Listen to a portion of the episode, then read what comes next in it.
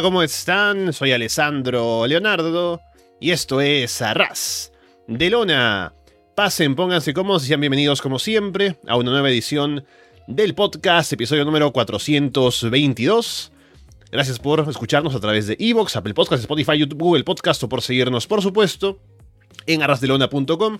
Y para la gente que nos sigue en el Patreon, están escuchando este programa con una semana de anticipación, porque es un programa especial, clásico, pero dedicado a un pay-per-view que está haciendo parte de la serie de Monday Night que hacemos por el Patreon, revisando lo que pasa en este, en este caso en el 1997, con un show de los más importantes del año para WWF, como es SummerSlam. Así que vamos a ver qué es lo que presentó la cartelera, qué cambios hay de cara a los siguientes shows, ahora que pues tenemos un nuevo campeón, cosas han pasado en el main event y demás cosas en el, en el show que son interesantes para revisar. Y para eso tengo por aquí, por supuesto, a Walter Rosales. Walter, ¿qué tal? ¿Qué tal, Alexandro? Sabes que me da mucho gusto que pensar que ya ha pasado todo este tiempo. Nitro ya va a su episodio 100. Estamos en un SummerSlam, pero del años y de dos años después, porque estuvimos en, empezamos en el 95. Eh, no, empezamos en el. No, siempre empezamos en el 95, ¿verdad? Según yo. Bueno, o sea, te digo. Lo que es SummerSlam no lo vimos. Lo vimos en un show navideño, me acuerdo. No, pero no, vimos eso. Vimos King of the Ring, pero bueno, ya no, importa. Adelante, Walter. Ese no lo vimos. Ese no lo vimos. No, ese SummerSlam no, lo vimos, pero, pero sabemos de él porque, pues, o sea, no manches, tienes a Mabel siendo rey contra Diesel en tu Mabel. O sea, ¿sabes? Estaba muy mal. Era, era un pésimo estado en ese entonces. No, pero te digo, eh, me da mucho gusto pensar como, wow, mira cómo ha pasado el tiempo, ¿sabes? Y por, sobre todo me da mucho gusto que tengamos a gente en Patreon que nos está apoyando todavía y que está allí, pues, recibiendo este contenido en adelantado. Si ustedes están en el Patreon, ustedes saben dónde están. ¿Dónde? ¿Dónde? ¿Dónde? Aquí, así es, en mi corazón. Y si no, pues bueno, o sea, como de, ay, sí, muchas gracias. O como, es como, soy como una jeva que le comentan, que le mandan fueguitos y, y, comentarios en las fotos, ¿sabes? Y yo, ay, sí, gracias, ¿sabes? Pero realmente no, ¿sabes? No, no. Yo sé que, yo sé que tú piensas que mandarle varias veces fueguitos a, a ella, ella va a hacer que, que, te, que te haga caso. No, o sea, no, no, no. Tienes que ser suscriptor de su Patreon. Bueno, de otra cosa en el caso de, de ella. En mi caso es de mi Patreon, entonces ya de nuestro Patreon. Entonces, bueno, ya ustedes entienden la metáfora. Y pues sí, mira, Sombras en 1997 hubo lesiones, cambios titulares, eh, buenas luchas, pésimas luchas, de todo, ¿no? Pero me parece que en general fue un show bastante redondo. Creo que fue como una exhibición fuerte de, de que WWF está trabajando no solamente pues la parte principal de su cartelera, sino el resto de la cartelera. Eh, y bueno, haciendo un diagnóstico parece que fue como un show que hizo quedar bien al producto, digámoslo así, ¿no? Ya veremos en todo caso, pero pues, ¿por qué no empezamos? Y lo discutimos, ¿no?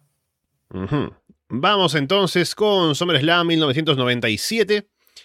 El show abre con el himno de Estados Unidos sonando, porque estamos en esta época, si no nos siguen en Monday Night, en el que hay mucho de nacionalismo y antinacionalismo por el lado de Bret Hart y la Hart Foundation, Estados Unidos, Canadá.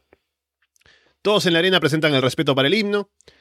Y luego el video introductorio está bueno, metiendo bastante drama con Undertaker, Bret Hart, Shawn Michaels, ¿no? Como que. ¿Dónde está la justicia, no? En que Undertaker lo acusan de asesino, que Bret Hart sea un héroe en su país, pero lo, lo en Estados Unidos, que Shawn Michaels se lesionó, perdió la sonrisa y demás. Así que es un video que está interesante. Y curiosamente pone a los tres como al mismo nivel, ¿no? Mientras que John realmente es el referee nada más en el combate, pero está metido en historia. El primer combate de la noche es por. Eh, bueno, no es por nada, es el título, o mejor dicho, el, la estipulación de Steel Cage Match, de combate en jaula de acero. Mankind contra Hunter Hearst Hemsley. La única forma de ganar el combate es salir de la jaula. No hay pins ni sumisiones adentro. Hunter intenta salir corriendo por la puerta apenas empieza el combate, Mankind lo detiene. Mankind le aplica un rodillazo en la esquina a Hunter, hace el bang bang de Cactus Jack y el público celebra. Mankind le aplica la Mandible Claw a Hunter. China sube por la jaula afuera y le jala el cabello a Mankind para romper la llave. Mankind luego intenta salir escalando la jaula. China sube, detiene a Mankind con un puñetazo en el trasero. Hunter le aplica un superplex a Mankind desde arriba de la jaula. Hunter tiene el camino libre para salir por la puerta, pero vuelve adentro porque quiere seguir lastimando a Mankind. Hunter domina, lanza a Mankind de cabeza contra la pared de la jaula varias veces. Mankind tiene a Hunter a un lado del ring y China vuelve a golpear a Mankind desde afuera. Mankind levanta a Hunter en un suplex y lo deja colgando de un lado de la jaula para luego atacarlo. Hunter lanza a Mankind en un back body drop contra la pared de la jaula. Hunter queda con un pie atrapado en las cuerdas. Mankind intenta salir por la puerta, pero China le cierra la puerta en la cabeza. Y es un momento en el que eh, Mankind tenía la cabeza muy afuera de la jaula y no se puede proteger y eh, cuenta luego Mick Foley que sufrió una conmoción cerebral en ese preciso momento con ese golpe porque fue bastante duro. China mete una silla al ring para que Hunter la utilice. China sube por la jaula afuera. Mankind lanza a Hunter en una catapulta sobre ella para hacerla caer. Mankind le aplica un double arm DDT a Hunter sobre la silla. Mankind escala la jaula y está por ganar, pero se detiene para subir otra vez. Los fans corean Superfly. Mankind se lanza en un elbow drop desde la cima de la jaula sobre Hunter. Mankind escala otra vez.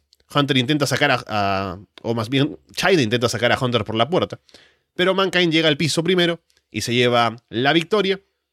Ponen la música de Mankind para celebrar, pero luego ponen la de Dude Love. Y el bueno de Mick Foley se levanta para irse bailando. Con conmoción cerebral. Entonces, esto fue un buen combate, es lo que uno esperaría, ¿no? Creo que Hunter y Mankind tienen una muy buena química y años y tras años lo seguirían probando. Y en este caso terminó siendo pues un buen brawl en el que estaban haciendo unos spots bastante duros. Eh, yo sigo, sabes, criticando mucho este tipo de combates. Eh, uno con el tiempo pensaría que no se acostumbraría, pero eh, conforme yo he, envejecido, más me doy cuenta de que este tipo de combates en los cuales puedes escapar de la jaula mm. son ridículos, ¿no? Pero cuando son bien trabajados, dan para unos buenos finales, como fue este caso, ¿no? creo que el final añade muchísimo eh, al combate. Mankind, pues es, Mankind, ¿sabes? Vende muy bien para Hunter, pero por otro lado también Hunter creo que se prestó para algunos spots creativos. Ese momento de, de Mankind, por ejemplo, azotándolo contra, contra la jaula, pero con él colgando eh, por dentro, me pareció creativo. Es algo que no, ¿sabes? Ya no solemos ver por el tipo de jaula con el que WWE trabaja. Eh, y al final, te, insisto, me gustó bastante eh, porque sabemos la historia, ¿no? Mankind nos ha contado de que aquel combate de Jimmy Snuka contra Greg Valentine fue el que lo inspiró para hacerse luchador y qué sé yo, ¿no? Es Don Muraco. No fue, de verdad no fue Valentine, seguro. No, yo, eh, el, combate en Madison Square Garden con el salto desde la jaula es con Don Muraco. Ah, mira, efecto Mandela, y vino, vino aquí Alexander. No, no, no. Y de hecho Tom Cruise no usaba los lentes de sol en esa escena.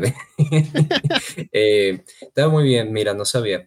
Pues te digo, creo que añade muchísimo, añade muchísimo. Eh, me da risa porque durante el combate pues se ve que esto muestra triple personalidad de Mick Foley, ¿no? Actúa como Cactus, como, como Mankind, actúa como Love. Eh, parece que finalmente está intentando descantarse un poquito más como de, bueno, no, bueno, ya. Momento para Mankind, pero él, es Dude Love y está celebrando como es, por como, como debería celebrar Dude Love. Y bueno, ok, eh, a ver qué sigue haciendo con Dude Love. Por mientras Mike tuvo esta victoria y me gustó, creo que fue un buen combate, un buen opener, fue una buena decisión arrancar el show con esto. Y vaya, yo lo disfruté, ¿sabes qué? Eh, te digo, el público reaccionó súper bien a este combate y de acuerdo con lo que sabemos al Wrestling Observer Newsletter, eh, Dave Meltzer nos cuenta que en la arena, que tuvo un sold out tremendo, ah, estaban haciendo como unas de estas eh, se le dicen los gringos, que son como estas fiestitas, ¿sabes? Este, que hacen en los estacionamientos de las arenas, que hacen barbacoa mm. y, se ponen, ¿sabes?, a reunirse a la gente. Eh, eso es lo que también suele hacer DiBiase Jr., tuvo por un rato ese gimmick, que, ¿sabes?, un gimmick muy gringo. Eh, no sé si, ah, si, alguna vez han visto alguna película de fútbol americano, quizás la de, puede ser la de eh, El juego del destino, algo así, la de, de Bradley Cooper y Jennifer Lawrence, verán ese tipo de cosas. Vaya, en fin, que hubo una de estas que se alargó y finalmente cuando era hora del show, pues que adivina que hay gente cansada e incluso gente durmiéndose porque están exhaustas, ¿no? Para, para ver unos tipos pegándose eh, en medio del ring. Por suerte, este combate no fue afectado por ello y creo que respondió excelente al final. Eh, vaya, fue una buena decisión tenerlo aquí. Lástima por el resto de combates que sufrieron un poquito. Por mientras, este, ¿no? Y vaya, creo que fue un momentazo para Mankind. Eh, probablemente el mejor momento que ha tenido desde que debutó hace un tiempo. Sí, fue una muy buena forma de abrir el show con un combate que le interesaba ver al público. Y además fue una rivalidad que estaba teniendo como altos y bajos y no estaba despegando demasiado, pero en las últimas semanas estaba metiéndole un poco más de intensidad a esta pelea entre Hunter y Mankind para armar este combate y creo que fue un buen final de historia, que así simuladamente ha sido larga, ¿no? Con eh, algunos combates que han tenido ellos, la final de King of the Ring, y como que se apagó por momentos, pero lo retomaron, como digo, últimamente. Así que me pareció que fue una buena forma de cerrar ya esta rivalidad y pasar a otra cosa. Y que Mankind sale bastante bien parado y Hunter también, porque tuvo un duelo bastante igualado con Mankind.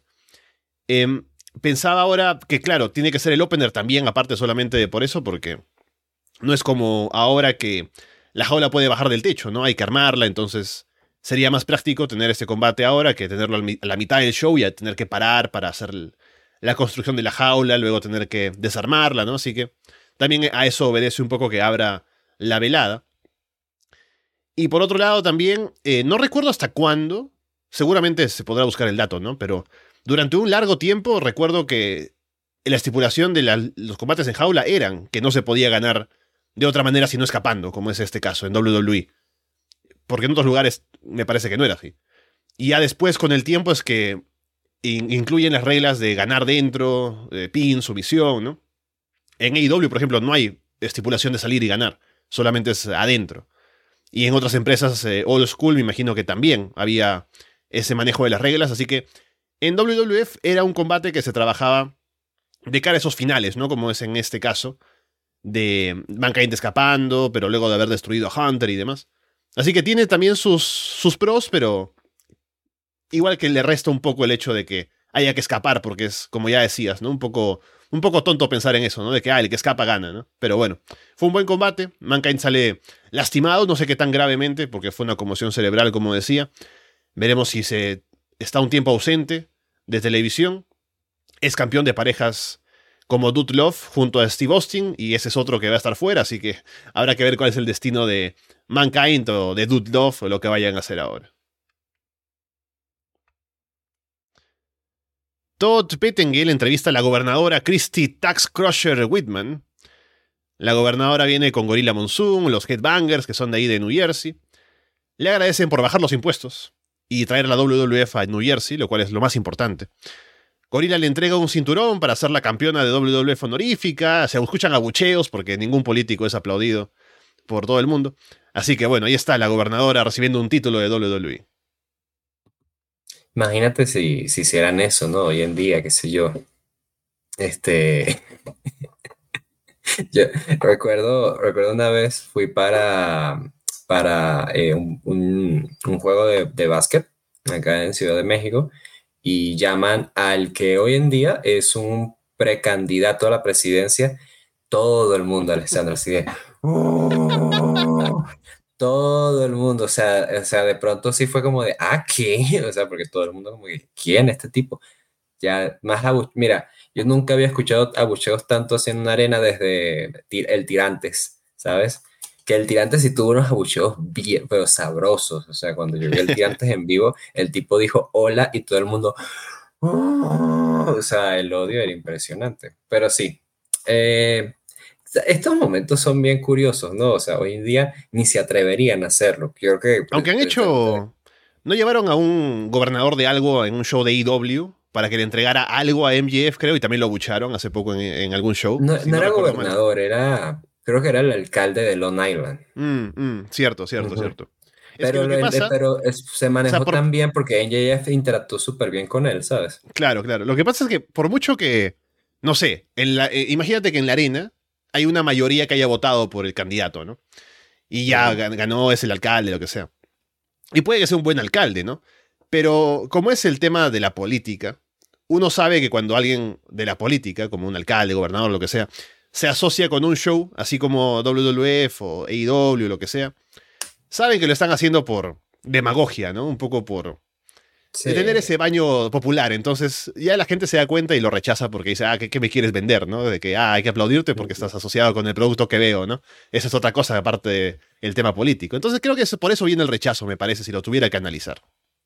Sí, o sea, yo, recuerdo, yo recuerdo, viste, viste, sabes que Dennis Rodman es como el, eh, el atleta famoso que es amigo de, de Kim Jong-un, ¿verdad? Eh, nosotros teníamos algo así con Maradona. Maradona por alguna razón era amigo de Chávez y lo teníamos a Maradona que sí, ¿sabes? En, la ceremonia de apertura de una Copa América y así, ¿no? Eh, yo hubiese hecho un, un, trade yo hubiese dado a Maradona y nos quedamos con, con Dennis Rodman. Pues esas son mis opiniones, ¿no?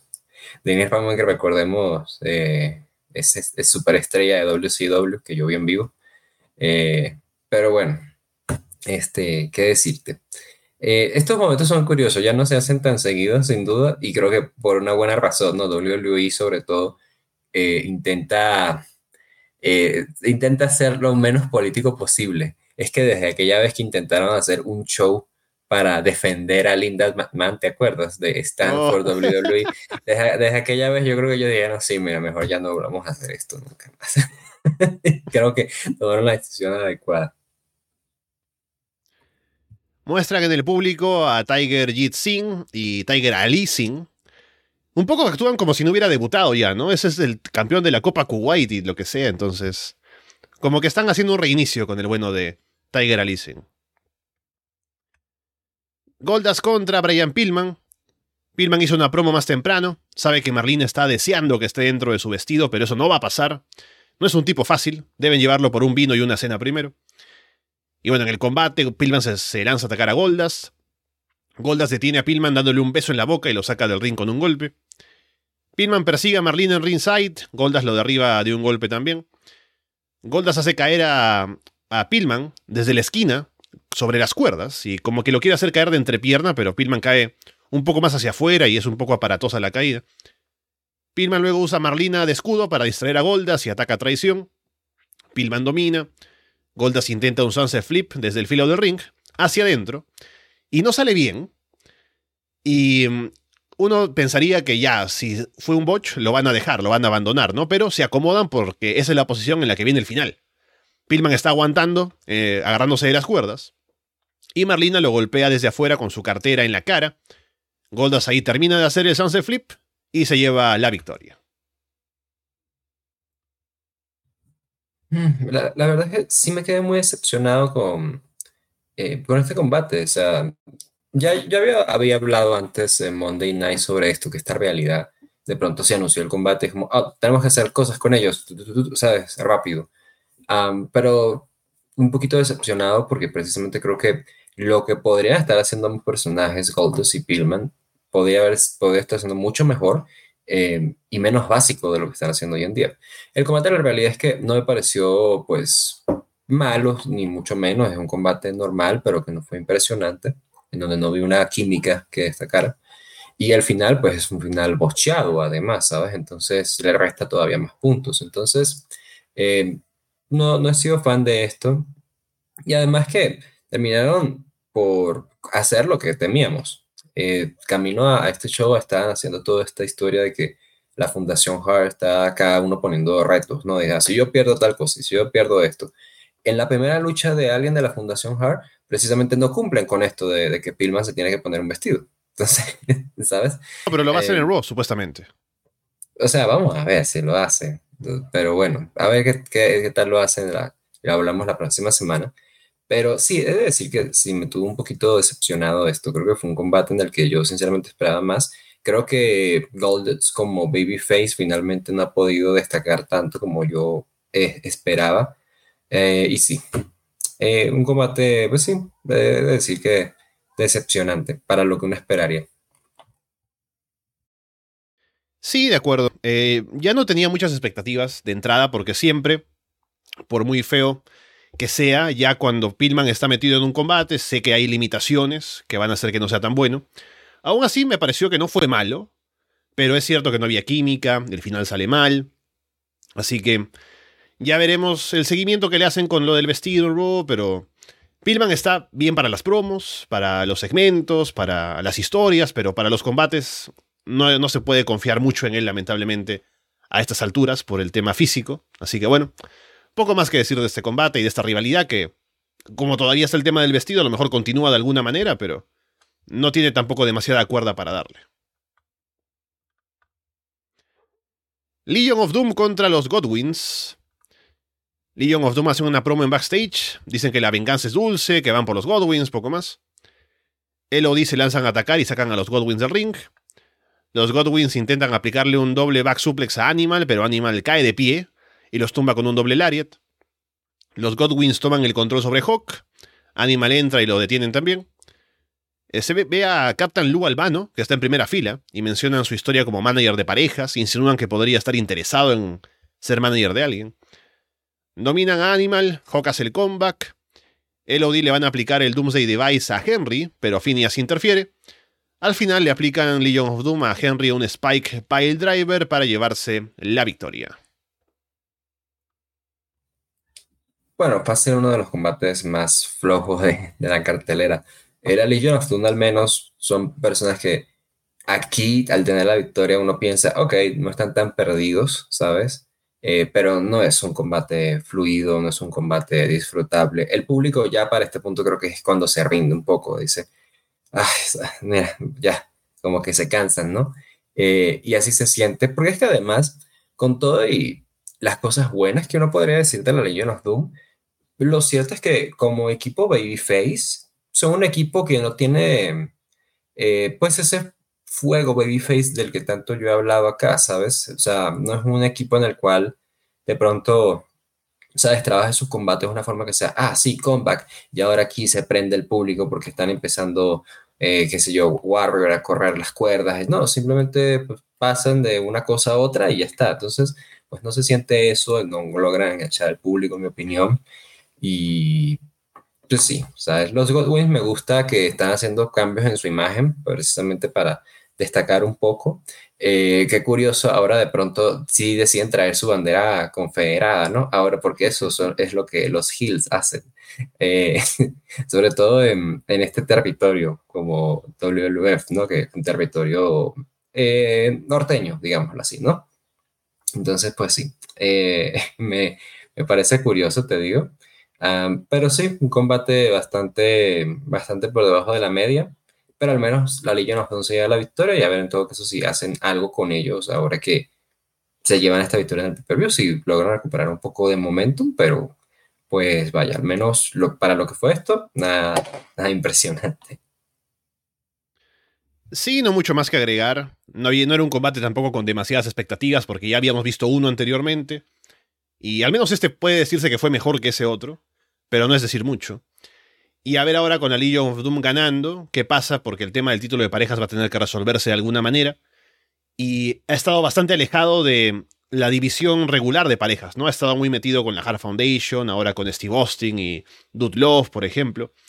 Así que a ver si volvemos a tener una pareja de verdad, con regularidad, de, siendo los campeones, puede ser Legion of Doom, dependiendo si lo quieren aprovechar de una vez o quieren hacer otra cosa, porque ha sido bastante poco impactante lo que han hecho Legion of Doom desde que llegaron de vuelta a WWF. Pero bueno, una victoria sobre los Godwins. Se lo sacan de encima, me imagino. No hay mucha división aparte de ellos para trabajar tampoco, pero al menos ellos con la reacción que tienen del público algo pueden hacer si les dan el título.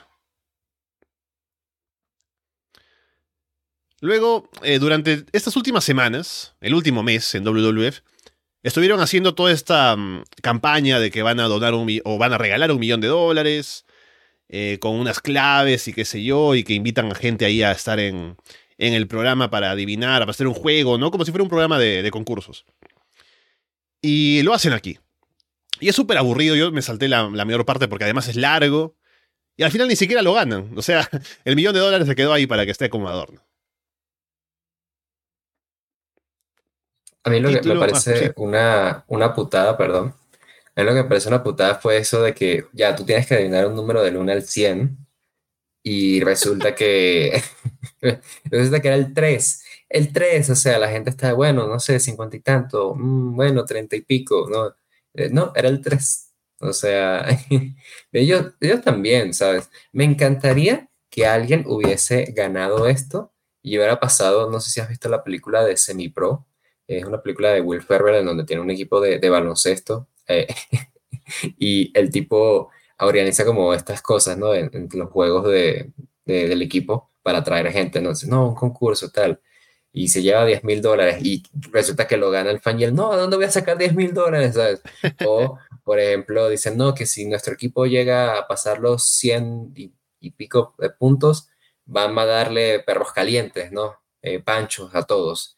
Eh, y, lo, eh, él como de, bueno, pero no, ganemos, pero no por mucho. No, no, ya vamos a ganar como sea y él empieza a defender a su propio equipo para que no llegues a ese puntaje, ¿sabes? Algo así me hubiese encantado de ver y Vince McMahon enloqueciendo teniendo que dar un millón de dólares a gratis así a, un fan a un fan random, no, ojalá se, hubiera, lo hubiera ganado al niñito que estaba allí, pero bueno, ni qué decirte. Pérdida de tiempo, al menos no fue el torneo de los Karate Fighters que nos hicieron, ¿sabes? Lo que, nos hicieron lo que quisieron en aquel torneo, básicamente. Sí, es que. No sé, es que en medio de un show de wrestling hemos tenido conciertos y cosas así que no son bien recibidos porque estamos en un show de wrestling para ver wrestling. Entonces, en medio de SummerSlam, que tengamos un segmento que además es tan largo, que ni siquiera escuché la reacción del público, porque como dije, lo adelanté, así que no sé qué tanto habrán estado interesados en ver si alguien ganaba el millón de dólares. Pero ni siquiera es interesante, ¿no? Porque es adivinar, ¿no? Es como que, ah, pudo haber dicho cualquier número del 1 al 100, entonces la probabilidad es la más súper baja de que vaya a ganar. Y aparte ni siquiera es como que un juego de trivia, ¿no? Como que alguien dijera, ah, yo podría haberlo ganado porque era la respuesta correcta, ¿no? Pero ni siquiera hay eso, entonces no le veo la gracia a, este juego, a este concurso. Título europeo de WWF, British Bulldogs contra Ken Shamrock. Se van a las manos de inmediato. Shamrock sale muy agresivo y lanza Bulldogs por todas partes. Bulldogs detiene a Shamrock y toma el control. Bulldogs le da una patada baja a Shamrock delante del referee. Shamrock intenta recuperarse afuera, pero Bulldogs lo detiene con otro golpe bajo. Bulldogs quiere aplicarle un suplex a Shamrock en ringside, pero Shamrock se desploma y no sube para el movimiento. No sé si porque quería evitar que lo lanzara contra las gradas metálicas que estaban atrás. Shamrock sangra de la boca, Bulldog toma un poco de la comida de perro que estaba en la mesa de comentarios, porque, para la gente que no lo sabe, la estipulación, así como lo de Pillman perdiendo y, poniéndose el vestido, era que si Bulldog perdía este combate, aparte de perder el título europeo, también tenía que comerse una lata de comida de perro. Así que la lata estaba ahí. Bulldog agarra un poco de esa comida y se la tira en la cara a Shamrock con un golpe. Shamrock ahí se molesta y golpea a Bulldog, le tira la comida de perro. Y tan agresivamente golpea a Shamrock a Bulldog que el referee lo descalifica. Así que gana Bulldog, pero. Em, o sea, gana por descalificación. Shamrock luego empuja al referee que lo quiere calmar, desmaya a Bulldog con un rear naked choke. Varios referees y oficiales vienen para querer controlar a Shamrock, pero él los lanza en belly to belly suplexes, empezando con Pat Patterson, Gerald Brisco. Y al final el público aplaude toda esa violencia por parte de Shamrock, corean su nombre también, así que Shamrock perdió, pero al final quedó bien parado. ¿Sabes? Eso es un combate que está yendo bien al inicio, creo que precisamente se perdió un poco eh, ya cuando pasa esto que tú dices de que se fueron a, las afueras del ring. Eh, a mí también me sorprendió eso precisamente, o sea, creo que Bulldog quizás no vio que había una, unos escalones de metal atrás y, iba a golpear a, a con eso, ¿no? Eh, no sé si a partir de ahí fue que se desplomó un poquito porque empezó a haber falta de comunicación entre ambos, ¿qué pasó? Eh, pero fue de más a menos, eh, no necesariamente fue un menos y rotundo, simplemente era un combate que estaba destinado a ser corto y que sus últimos momentos pues terminaron por ser, digamos, pues eh, los de menos química, ¿no? Y con todo esto de Shamrock, pues por un lado justifican el hecho de que Bulldog pueda seguir siendo campeón, justifican lo de que Shamrock o Bulldog no, no van a tener que comerse nada de comida de perro, y por otro lado, pues Shamrock ahora tiene un cambio de imagen. Mira, yo por un lado pienso que creo que Shamrock como Hill es una buena idea, pero cuestiono y me preocupa un poco, es decir, lo que me cuestiono y me preocupa un poco lo que puede ser él como luchador heel, siendo que es alguien que está volviendo apenas al, al mundo del wrestling y va a tener que trabajar como, como heel, ¿sabes? Eh, los heels son quienes llevan eh, con los combates, básicamente, básicamente, ¿no? Con sus dominios y demás. Y no sé si eso es algo que él esté ya listo para cargar con ello de una vez. Eh, hemos visto personas que pues han ido de diferentes maneras cuando hacen el turno.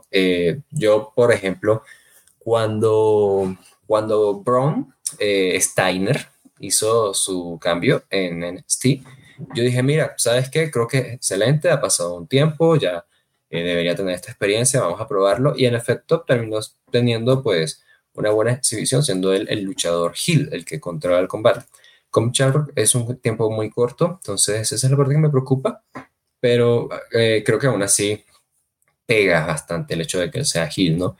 Eh, todo esto llevarlo de el, el, hombre más peligroso del mundo y toda la cosa, ¿sabes? Es algo que pega con él. Y la verdad es que siendo, es un poquito contradictorio porque con toda esta preocupación que yo puedo decir, Shamrock no tiene ni un año, no tiene ni seis meses en la empresa y por este, esta movida que están haciendo con él, siento que su stock está subiendo bastante, ¿sabes? O sea, ya estoy viendo, ok, este tipo realmente puede ser una estrella acá, ¿sabes? Podría estar teniendo fácil combates contra Austin, contra Michael, ¿sabes? Contra Duke Love y verse pues a la par de ellos, precisamente por, por cómo él transmite y cómo queda él como Gil, al menos en la parte visual. Eh, entonces me parece en general una buena decisión. El combate sufre un poco por ello quizás, pero vaya, yo quería seguir viendo a Bulldog como campeón europeo. Teníamos que tener un matchup aquí pues fuerte para él, siendo que tiene que verse fuerte Bulldog como parte de la Fundación Hart.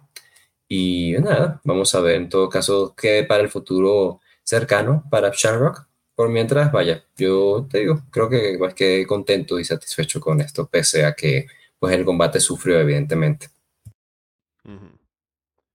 Sí, no sé si necesariamente sea un turn heal. Puede ser un giro en el personaje, hacerlo más agresivo de esta manera, porque al final lo que hace es atacar a Bulldog, ¿no? En respuesta a algo que le hicieron. Y el público está contento al final por cómo queda, por ver esta agresividad, esta violencia, ¿no? Que habían ya mostrado un poco de eso antes, con la idea de que Shamrock, eh, cuando pierde el control porque algo lo molesta, se vuelve así, ¿no? Agresivo, imparable. Y ahora se vio, creo que de la mejor manera que, pusieron, que pudieron mostrarlo y el público responde bastante bien. Así que estoy de acuerdo en que ese cambio le viene bien, lo hace ver fuerte, lo hace ver eh, peligroso, hace que uno realmente piense que no es el hombre más eh, peligroso del mundo como lo venden. Entonces, es una buena forma, creo que beneficia bastante este combate a Shamrock a pesar de ese final que fue un poco accidentado y un poco sucio por la descalificación y demás. Pero me parece que salen ganando tanto Bulldog como él.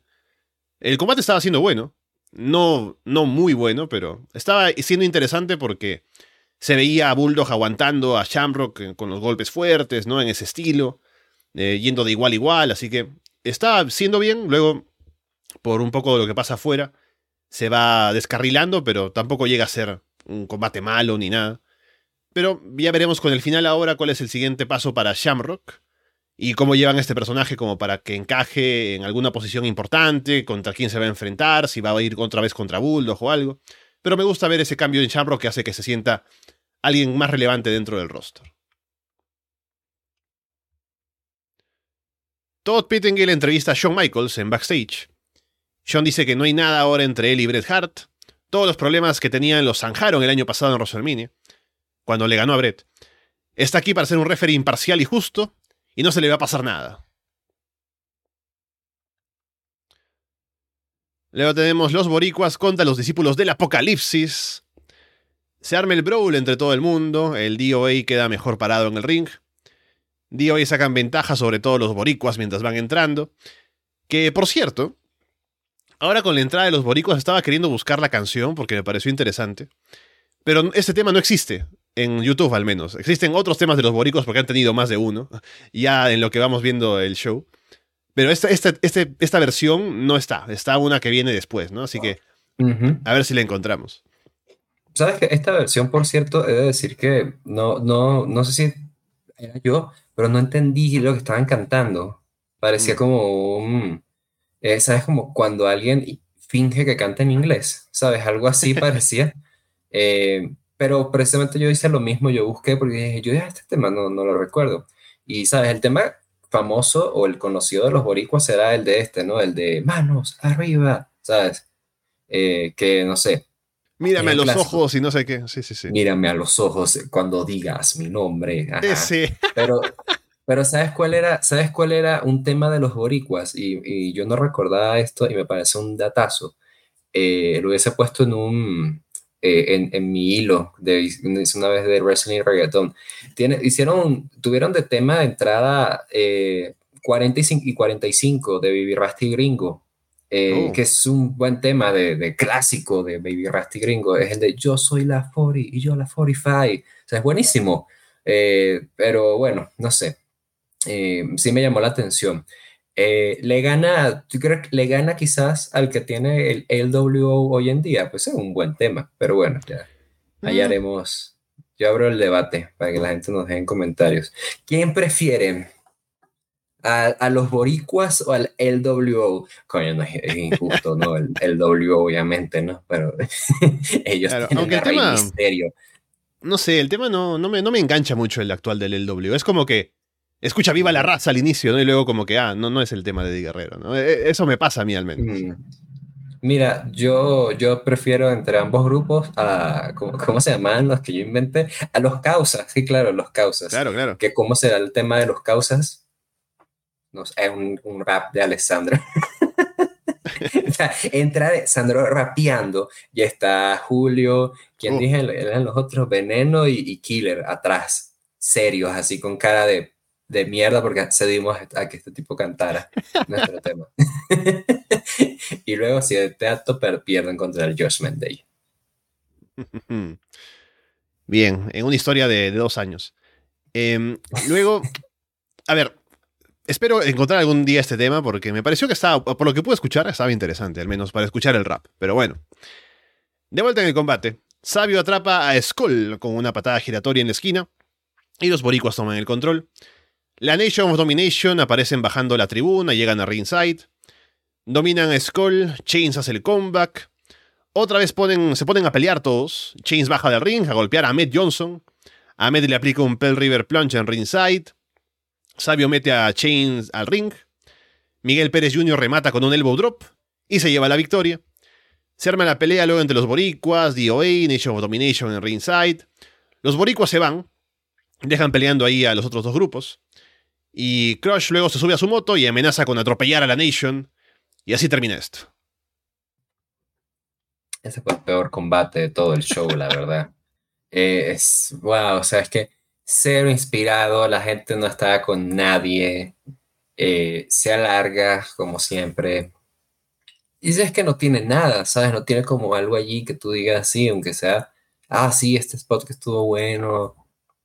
Eh, es el peor votado por los usuarios de Cage de, creo no llega ni a 1.5 en calificación. Eh, entonces sí, o sea, ¿qué, ¿y quieren que les diga muchachos? Hablamos más del tema de entrada de los boricuas que de este combate, pero es que este combate en verdad fue un combate que dijeron, ok, pues hay que hacer un combate, salgan. No, ya tienen de hecho dos minutos, eh, a, ver cómo le hacen. Y se van y se ponen a hacer cosas. Hay una cosa que sí podemos decir es que en medio de todo esto, adivina quién se lesionó. Ahmed Johnson. Como, Dios, no, Ahmed. ¿Por qué Ahmed Johnson? Sí, así es, muchachos. Ahmed Johnson se agravó su lesión de rodilla en este, ah. en, este combate. Pero es que a no lo pueden ni tocar. Ahora entendemos por qué se pone como tres rodilleras en la pierna, ¿no? Porque lo necesita. en verdad, sí. Eh, pero sí, o sea, qué decir, el combate menos inspirado de todo el show, francamente. Y vaya, eh, si alguien encuentra ese tema de entrada de los boricuas, se lo, se lo agradeceríamos, ¿no? Eso creo que sería mi, mi comentario. Sí, si me preguntan qué cosa espero ahora de esta rivalidad entre la Nation, los boricuas, hoy lo que espero es que me digan cuál es el tema de entrada, ¿no? Y me pasen un link. Eso es lo que espero. Título Intercontinental en juego Owen Hart contra Stone Cold Steve Austin. El dato importante de este combate, para quienes no están siguiendo Monday Night, es que si Steve Austin pierde, él mismo ha prometido que va a besarle el trasero a Owen Hart inmediatamente después del combate. Hay que tener eso en cuenta para la parte final. Michael Cole intenta entrevistar a Austin de camino al combate y se gana a cambio un par de insultos y amenazas. Gran reacción para Austin al entrar y una gran reacción del público durante todo el combate, para ambos. Owen ataca la rodilla izquierda de Austin antes de que suene la campana. Austin se concentra en atacar el brazo izquierdo de Owen. Owen trabaja el brazo izquierdo de Austin también, le ataca los dedos. Owen va por un huracán rana, pero Austin lo lanza en Powerbomb. Owen se va, Austin lo persigue y lo trae de vuelta desde la rampa. Owen luego se pone a atacar el cuello de Austin. Owen domina, aplica una llave a la cabeza mientras se apoya en las cuerdas. El referee se da cuenta y rompe esa llave. Owen se pone a discutir con el referee y Austin aprovecha para recuperarse. Austin al final va por un pile driver, pero Owen le da vuelta y lanza a Austin de cabeza a la lona, y esto no es exageración ni es eh, un lenguaje figurativo, sino que realmente se pone en posición de Tombstone Pile Driver.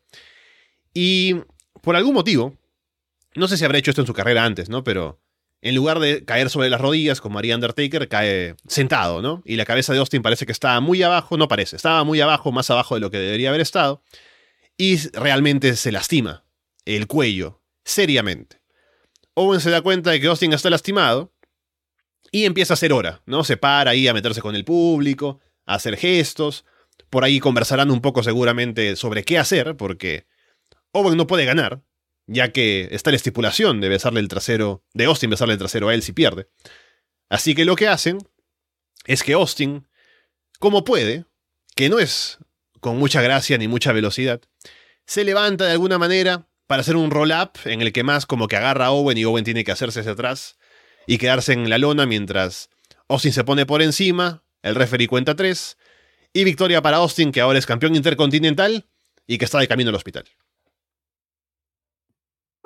Es una pena, ¿sabes? Eh, este combate de hecho está yendo bastante bien, es algo que estábamos previendo justamente. Eh, cuando se habían enfrentado mano a mano en el ring antes, bueno, no mano a mano, pero, ¿sabes? Habían intercambiado eh, ambos momentos en el ring habíamos visto una buena química. Owen con Austin creo que había encontrado un excelente rival.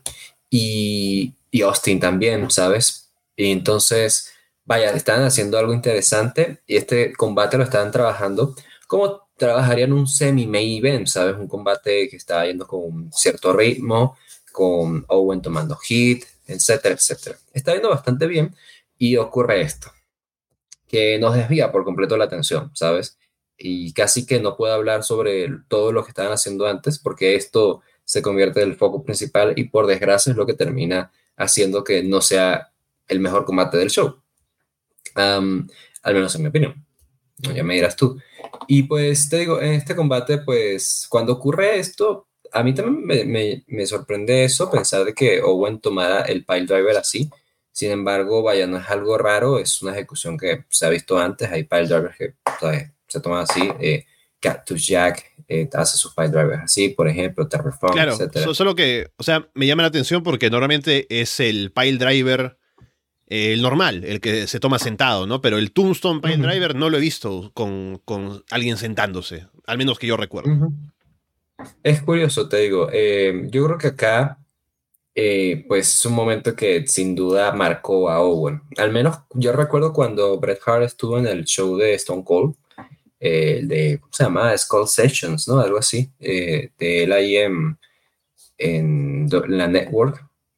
Em, Bret Hart llegó a decir de que, de que Owen se sentía muy mal, muy mal por, por lo que pasó con Austin. Y no se lo cree, ¿no? O sea, eh, hay ejemplos incluso más extremos. Eh, por ejemplo, sin ir muy lejos, el recién fallecido Darren Rostro, eh, cuando sufrió su lesión, Dilo Brown pues la pasó terrible, ¿sabes?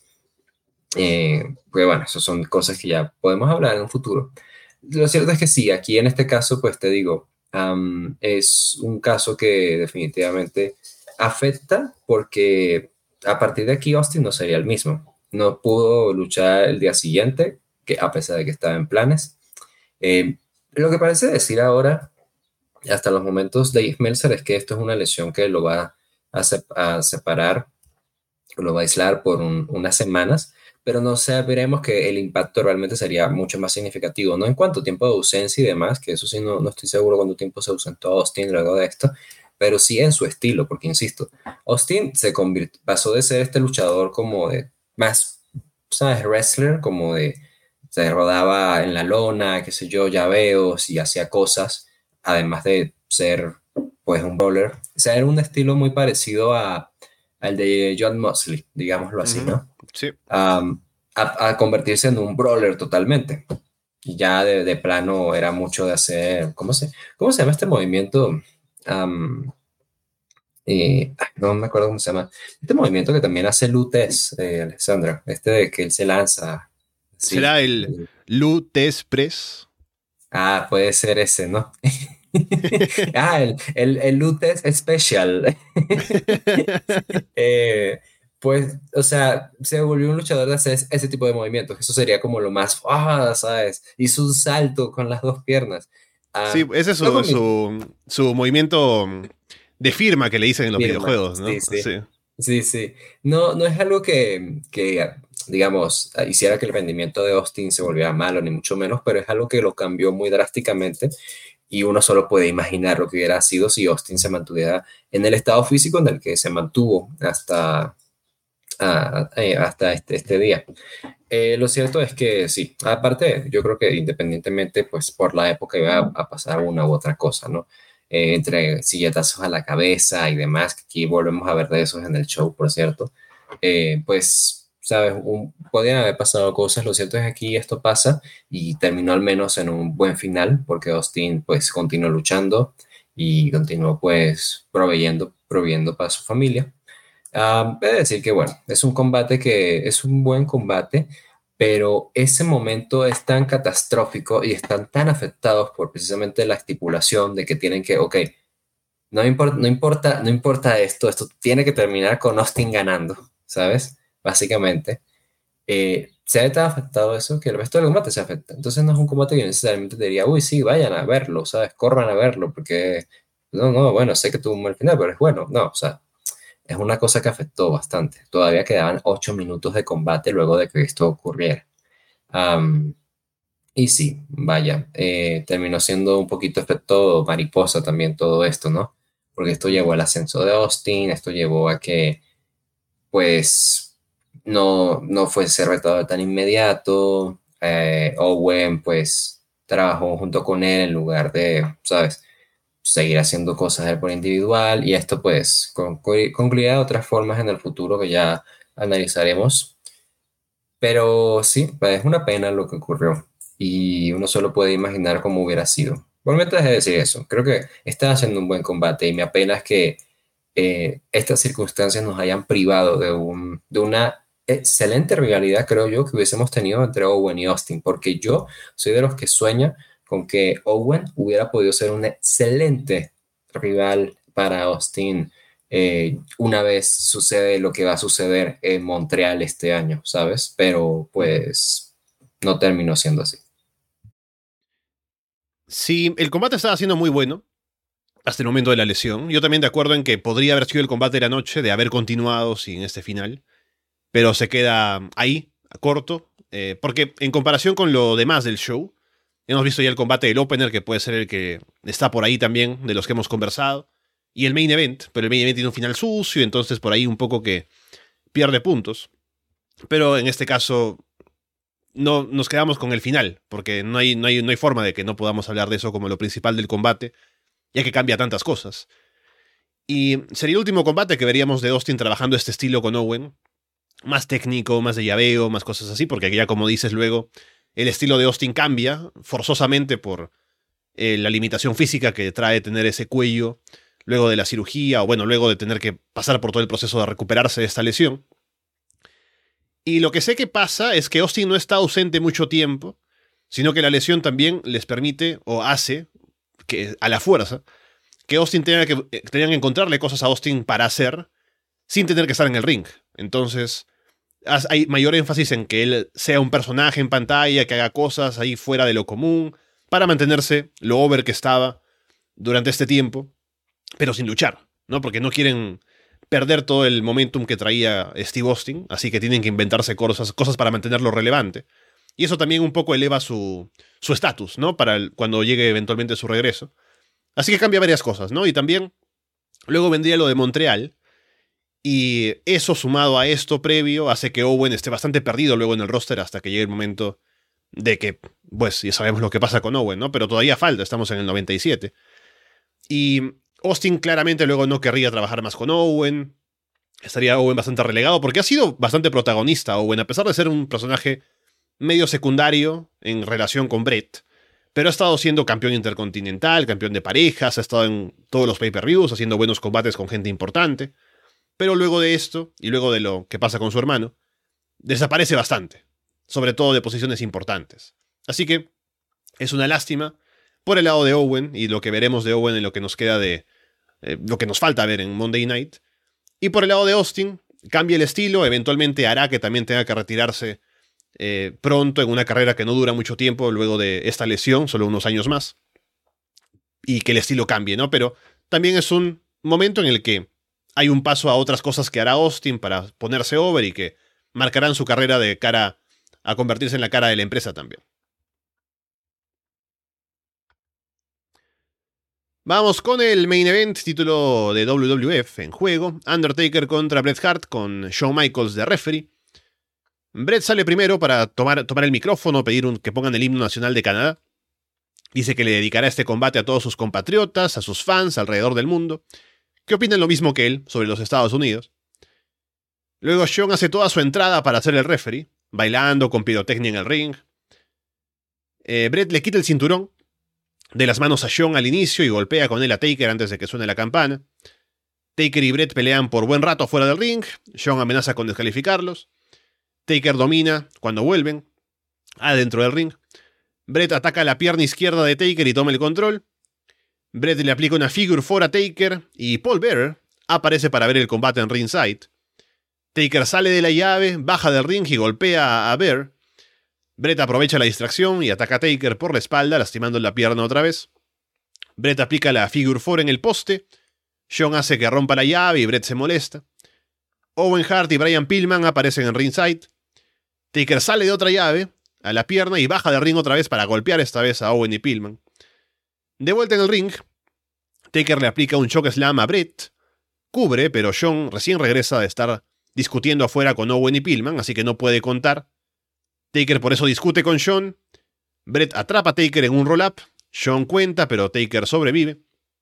Taker levanta a Brett del cuello en el filo del ring para aplicarle un choke slam adentro. Brett va por un superplex. Parece que Taker se cae, pero luego se acomodan para el movimiento. Brett le aplica el sharpshooter a Taker, pero Taker rompe la llave a pura fuerza. Luego, esto no lo había visto antes y no sé si lo hace otra vez, pero siempre vemos a Brett aplicar la figure 4 en el poste, ¿no? Pero esta vez aplica un sharpshooter en el poste.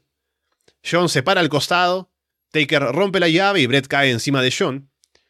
John se queda afuera un momento, Brett golpea a Taker en la cabeza con una silla, cubre. John entra, tarda un poco en llegar a contar y Taker sobrevive.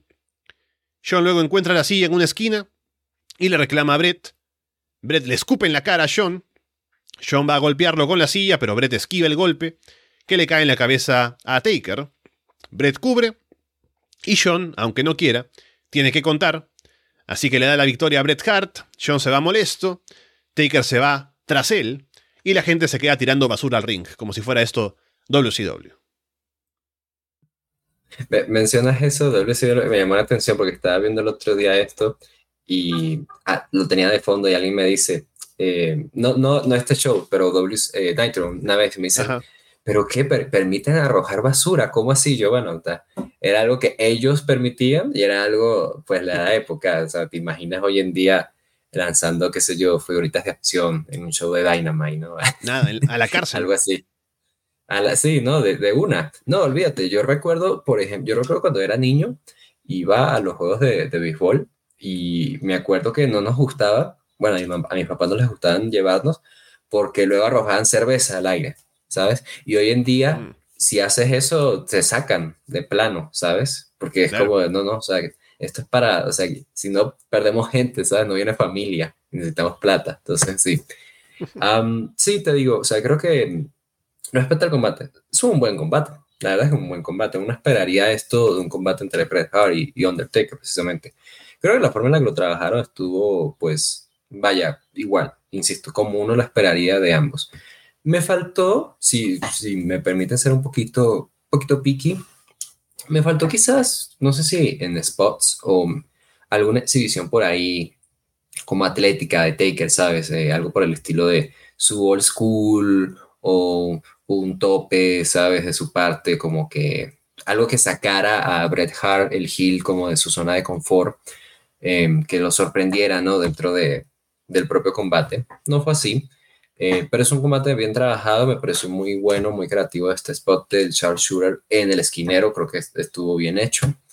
Y vaya, vaya, creo que, insisto, fue un, buen combate y un buen main event. Añade sobre todo la dinámica de tener a Shawn Michaels allí como, como el referee especial, que eh, siempre he encontrado que cuando tienen esto de, del gimmick del referee especial y es alguien de categoría event, no sé, como que termina un poquito, em, no sé, un poquito crudo, como que no me encanta, ¿sabes? Aquí me pareció bien ejecutado aún así porque precisamente estaban tomando esta idea de que los tres están al mismo nivel, son unas grandes estrellas y qué sé yo. Y además el hecho de que precisamente, y Meltzer lo, lo describe a la perfección, hay momentos con Michaels y con Hart que uno ya ni sabe si es work o, o shoot y ellos tal vez creo que ni lo saben, ¿sabes? Precisamente por, por cómo es esa, ese odio que tienen entre sí. Es, vaya, es mágico, ¿no? Eh, es el odio que tienen entre ambos, o que tenían, no sé. Eh, yo tengo mis opiniones muy personales en todo, en todo este caso de Bret Hart y, Shawn Michaels. Igual y hacemos un on-sensor, ¿no? A ver, ¿quién tenía razón? ¿Shawn Michaels, Bret Hart? La respuesta es eh, que todos, todos están mal. Eh, pues mira, vaya, tener a Bret Hart como campeón me parece una buena decisión. Eh, es como esos momentos de conflicto, ¿sabes? En los que a mí me, gusta el actual campeón, pero no me gusta su actual reinado. Y es el, la decisión correcta dársela a otro, a otro luchador Hill, que viene con muy buen momentum, que viene con mucho hit y que sabes que puedes y te conviene mezclar esa historia de que está teniendo este personaje con el título mundial. Algo similar ocurre, ¿sabes? Con que em, recuerdo cuando eh, AJ Styles ganó el título mundial eh, por primera vez en WWE, em, era como que alguien que venía con, ¿sabes? Venía hot y aparte le das el título, lo mezclas y refresca esa escena titular en el show en el que le estaba, ¿no? En este caso creo que va a ser así, además Brett gana su quinto título, empatando con Hogan en la mayor cantidad de reinados en la historia del título mundial para esta época. Eh, vaya, creo que ha habido un esfuerzo de decir en el futuro, en el futuro luego de todo esto para hacer un poquito menos la figura de Bret Hart a los ojos de los fans actuales de WWE y de los fans en aquel entonces de WWF, sin duda. Pero Bret Hart es alguien que empató a Hulk Hogan en, reinados, o el campeonato mundial, ¿sabes? Alguien que estuvo en varios main events de WrestleMania, que pudo haber estado en muchos más, y que se ganó eso a puro pulso, porque precisamente no es alguien... Eh, hay un segmento muy bueno en el que Vince McMahon confronta a Bret Hart, ¿no? Ayer por el 2010 creo que fue, eh, o, 2009, no creo que fue 2010, y le dice algo así de, de, de yo no sé qué, te ve la gente, eres aburrido, tienes cero personalidad. la gente le encanta, o sea, fue a puro pulso la posición de, de Bret Hart y de trabajo duro, porque el tipo es uno de los mejores luchadores, sino el mejor luchador de todo, de todo el roster de la compañía. Y ha sido el luchador más consistente probablemente en todo Monday Night, toda esta, esta guerra de los lunes por la noche. Ah, es una buena decisión. Eh, cómo se da esto con luego Shawn Michaels dejando el reino así como de, ah, sí, muy molesto y no sabes si es una molestia real o no, sabes, eh, añade más. Eh, me parece un buen cierre. Una pena por Taker, sin duda. O sea, Taker me lamentó mucho porque es un buen luchador, tuvo unas buenas defensas por allí, pero eventualmente perdió, perdió el, el, el, foco, ¿sabes? Como que de pronto sí es el campeón mundial, pero realmente queremos hacer esta historia de él y su hermano, ¿sabes? Eh, tuvo unas defensas pésimas contra nombres que no eran grandes y perdió ahí, ¿sabes? Eh, fuerza. Y creo que su performance también bajó un poco. Entonces, espero que esto sirva y sea una oportunidad para que él vuelva a crecer y mostrar sin duda que no necesita el título para pues tener ese, ese nombre, para, para tener esa posición que, que él tiene en este momento. Eh, y esto de confiar en que no me voy a equivocar, ¿sabes? Porque eso es algo que marcó la carrera de Undertaker, que él mostró que no necesitaba tener el título para ser el main event de, en, donde, en los shows donde él estuviera. Ah, por cierto, que de acuerdo con Meltzer, ya le, ya le avisaron a Glenn Jacobs, oye, no, si estás casteado para Kane. O sea, me estás diciendo que por todo este tiempo no sabíamos quién iba a ser Kane. O sea, bueno, no sé qué decirte. y bueno, ya veremos. En todo caso, por mientras vaya. Un buen cierre, de hecho, voy a decir. Y ahora la Fundación Hart tiene, pues pierde el título intercontinental, sí. Em, pero el título mundial en la figura de Bret Hart. Entonces, vaya. Raw puede estar bastante interesante la próxima semana cuando hablemos de, ese show.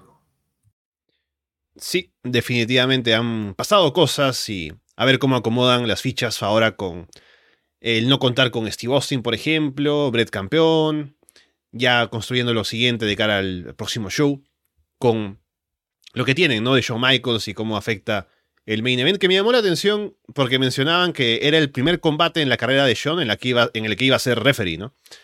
Y luego recordando, él ha sido referee en varias ocasiones luego de esto. Hasta en cosas tan importantes como un Elimination Chamber, eh, luego el combate de Eno Fanera, ¿no? Con Undertaker, Triple H. Así que le agarró un poco el gusto a ser árbitro especial, el bueno de Shawn. Y también algo que me llama la atención eh, de lo que hemos visto en WWF, no solamente en este show, sino en algún otro antes, es que mencionan la figura de Brett como de una leyenda viva, básicamente, ¿no? Por momentos lo dicen tal cual, ¿no? Como la leyenda Bret Hart. En este momento tiene él 40 años, en el 97, y ha tenido una larga carrera en WWF. Es cinco veces campeón mundial, ¿no? Entonces, están vendiéndolo a ese nivel. Luego, por años, hacen lo contrario, como ya decías, por cómo sale de WWF, lo que pasa en Montreal y todo lo demás. Eh, como que desaparece en la imagen de Brett, ¿no? Entonces un poco que se pierde en, en la historia y es luego un poco que se le valora tras su regreso, en WWE, creo, quiero decir, ¿no? Como para recordar su, su reinado, su pasado, el legado de, de Bret Hart. Pero durante años hubo la campaña de ir en contra de eso. Pero bueno, estamos en ese momento con su quinta coronación, en un buen combate, que además con la forma en la que termina abre puertas ahora para lo que se puede hacer con Shawn Michaels metido en la mezcla, Undertaker ahora seguramente concentrándose más, como ya sabemos, en lo que vaya a pasar con la historia de Kane y demás. Así que me gustó el final.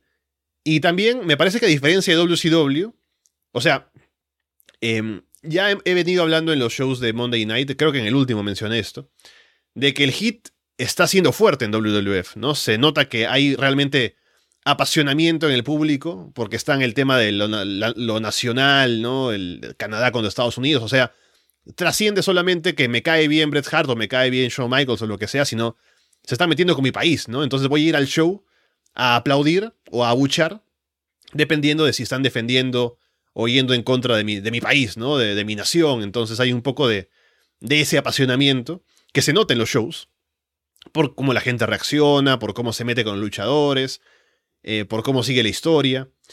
Y en este caso, con la victoria de Brett, y aparte con trampa y con todo lo que involucró ese final, hay una reacción que es bastante real, ¿no? De, molestia con Brett y ahí la gente tira la basura.